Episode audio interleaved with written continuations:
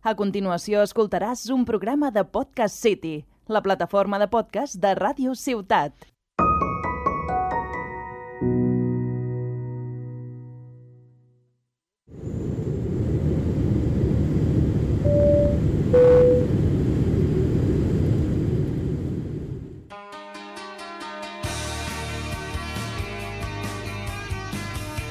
Hola a todos y a todos, bienvenidos a esta nueva temporada. Yo soy Ari Lucena y esto es Con la maleta llena de sueños.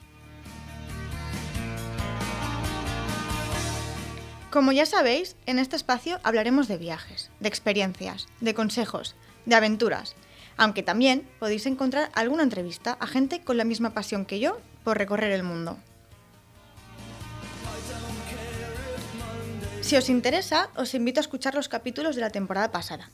En el primero encontraréis una pequeña presentación de quién soy yo y que podréis escuchar aquí. En los otros capítulos encontraréis información sobre la experiencia de irte a vivir sola durante un tiempo a Estados Unidos y dos entrevistas. Y bueno, una vez acabadas las presentaciones, vamos al grano.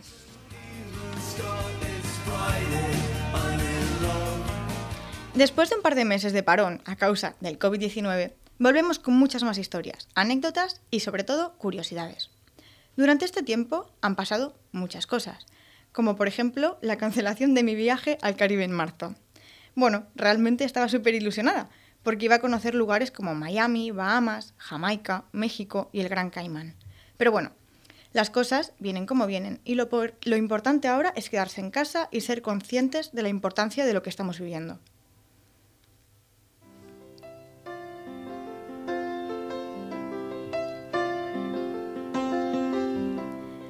Seguro que os estaréis preguntando de qué va a ir el capítulo de hoy, y es que durante la cuarentena aproveché para leer y buscar curiosidades sobre ciudades y sitios. Y pensé, ya que no podemos viajar, viajemos desde casa. Pues un día, sin saber cómo, llegó a mí un vídeo de YouTube donde hablaba sobre Tristán de Acuña, el lugar más alejado del otro del mundo. Bueno, una pequeña isla que no supera los 350 habitantes. Curioso, ¿verdad? Pues os explico. Tristán de Acuña es un archipiélago volcánico que podemos encontrar en el Atlántico Sur. Tiene muchísimas curiosidades súper locas que ahora os explicaré. Pero bueno, de primeras, lo más importante, lo que más me llamó la atención fue que se tarda entre 6 y 2 semanas en llegar. Una locura. Y esto se debe que el acceso de la isla principal es súper complicado, ya que está súper lejos de todo. Y además está rodeada por acantilados de más de 600 metros de altitud.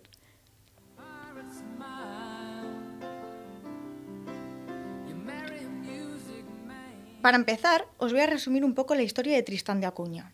Como os he dicho antes, es el territorio más remoto del planeta y como tal, tiene el premio al récord Guinness. Pertenece al territorio británico de ultramar, que como sabréis son 14 territorios pertenecientes a la corona británica, pero que no forman parte integrante del Reino Unido. El idioma que se habla es el inglés y la moneda la libra esterlina. Ciudad del Cabo está a 2.800 kilómetros y Sudamérica a más de 3.300. La isla de Santa Elena es el lugar habitado más cercano, pero se encuentra a 2.400. Y aquí, como inciso, os digo que os codéis con este nombre, porque luego os contaré algo muy interesante. Tristán de Acuña se considera Patrimonio de la Humanidad por su biodiversidad.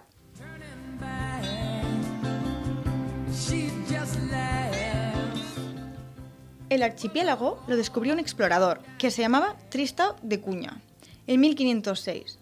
Y aunque, no y aunque no llegó a pisar la isla, porque era muy complicada, decidió ponerle su nombre. Francia, Holanda, Austria e Inglaterra intentaron conquistar la isla en diversas ocasiones, pero nada, que no lo consiguieron.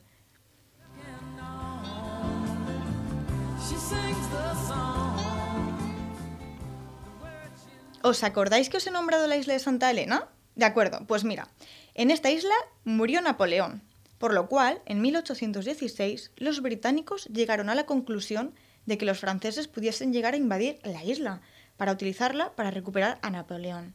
Así que decidieron habilitarla temporalmente para evitar eso.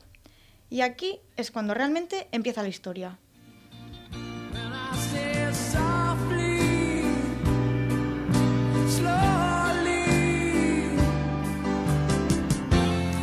Primeras, esa gente que habitó la isla para vivir era solo temporalmente. Pero había un pequeño grupo de personas que les gustó la isla y decidieron montar su pequeña comunidad para quedarse a vivir de forma permanente.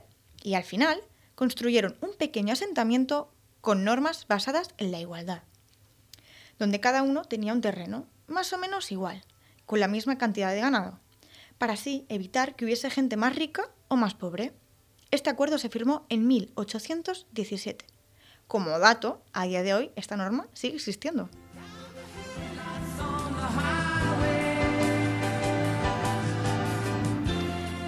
En la isla, simplemente un hombre vivía con su mujer e hija. En cambio, los demás todos eran solteros.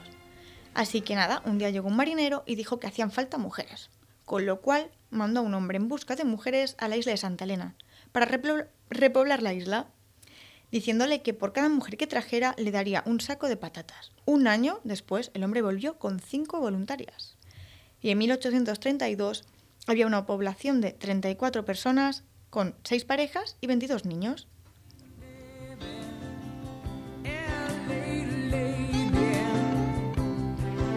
Poco a poco fue aumentando la población, hasta que en 1860 empezó a pasar todo lo contrario. Uno de los principales motivos de la pérdida de población fue que se abrió el canal de Suez, y entonces los barcos evitaban pasar por el Cabo de Buena Esperanza, desviando así el recorrido y dejando más aún aislada la isla. Incluso debido a la Primera y a la Segunda Guerra Mundial, se aislaron mucho más, ya que dicen que no recibieron cartas en unos 10 años.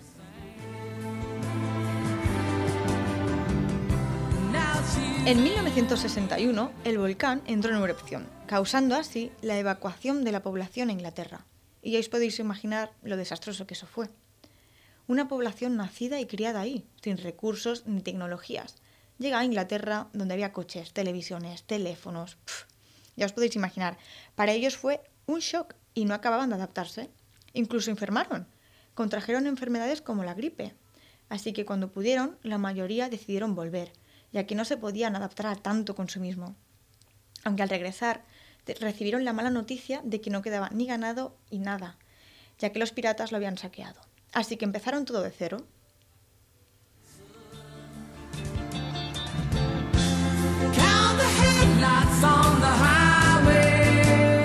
Desde que volvieron en 1963 y más o menos se han ido manteniendo una población de unos 260 habitantes. Pero claro, todos descienden de las mismas personas, así que todos tienen los mismos siete apellidos.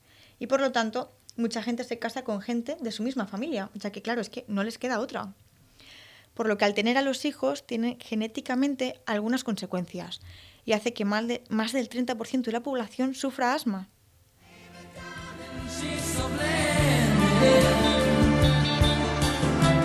Otra cosa muy curiosa es que al estar tan aislados en la isla nadie se resfría ni se pone malo, porque no llegan virus. Y el lenguaje es otra cosa que se ve afectada por el aislamiento. Y es que, como he dicho, al principio se hablaba inglés, pero claro, el dialecto que hablan contiene expresiones del siglo XVIII e incluso expresiones americanas.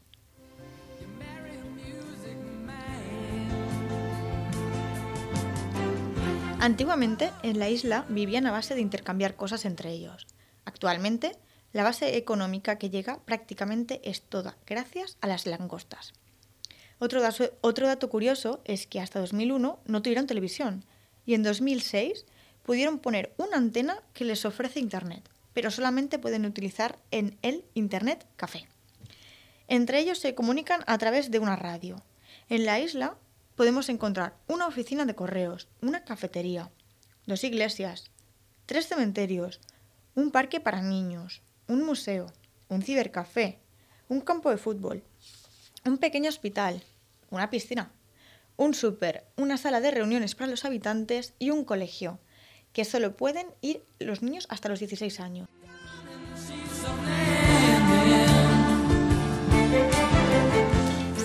Locuras, y es que, como hemos dicho, para llegar a la isla solamente puedes acceder en barco. Y solo pasan unos 9 o 10 barcos al año, y si lo pierdes, pues nada, que te tienes que esperar hasta dentro de dos semanas. El trayecto desde Ciudad del Cabo a Tristán de Acuña tarda más o menos 6 días. Eso contando que haga buen tiempo. Además, solo pueden desembarcar cuando la mar está tranquila, así que si llegas y estás revuelta, te tendrás que esperar en el barco.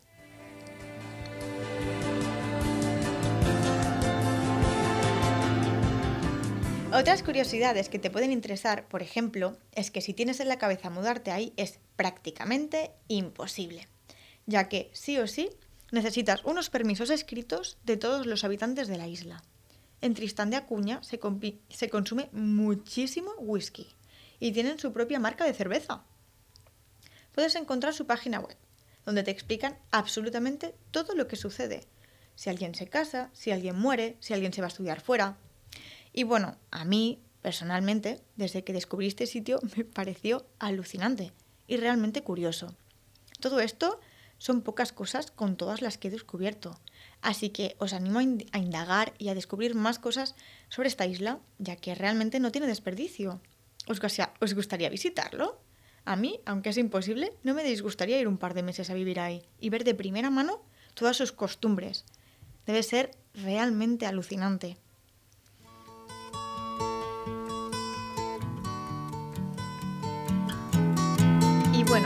Ha sido todo por hoy. Espero que hayáis disfrutado y os hayáis evadido un rato de la realidad, que actualmente está un poco cruda. Así que nada, como siempre, hasta la próxima. Sueña, disfruta y sobre todo, sé feliz. Hasta pronto.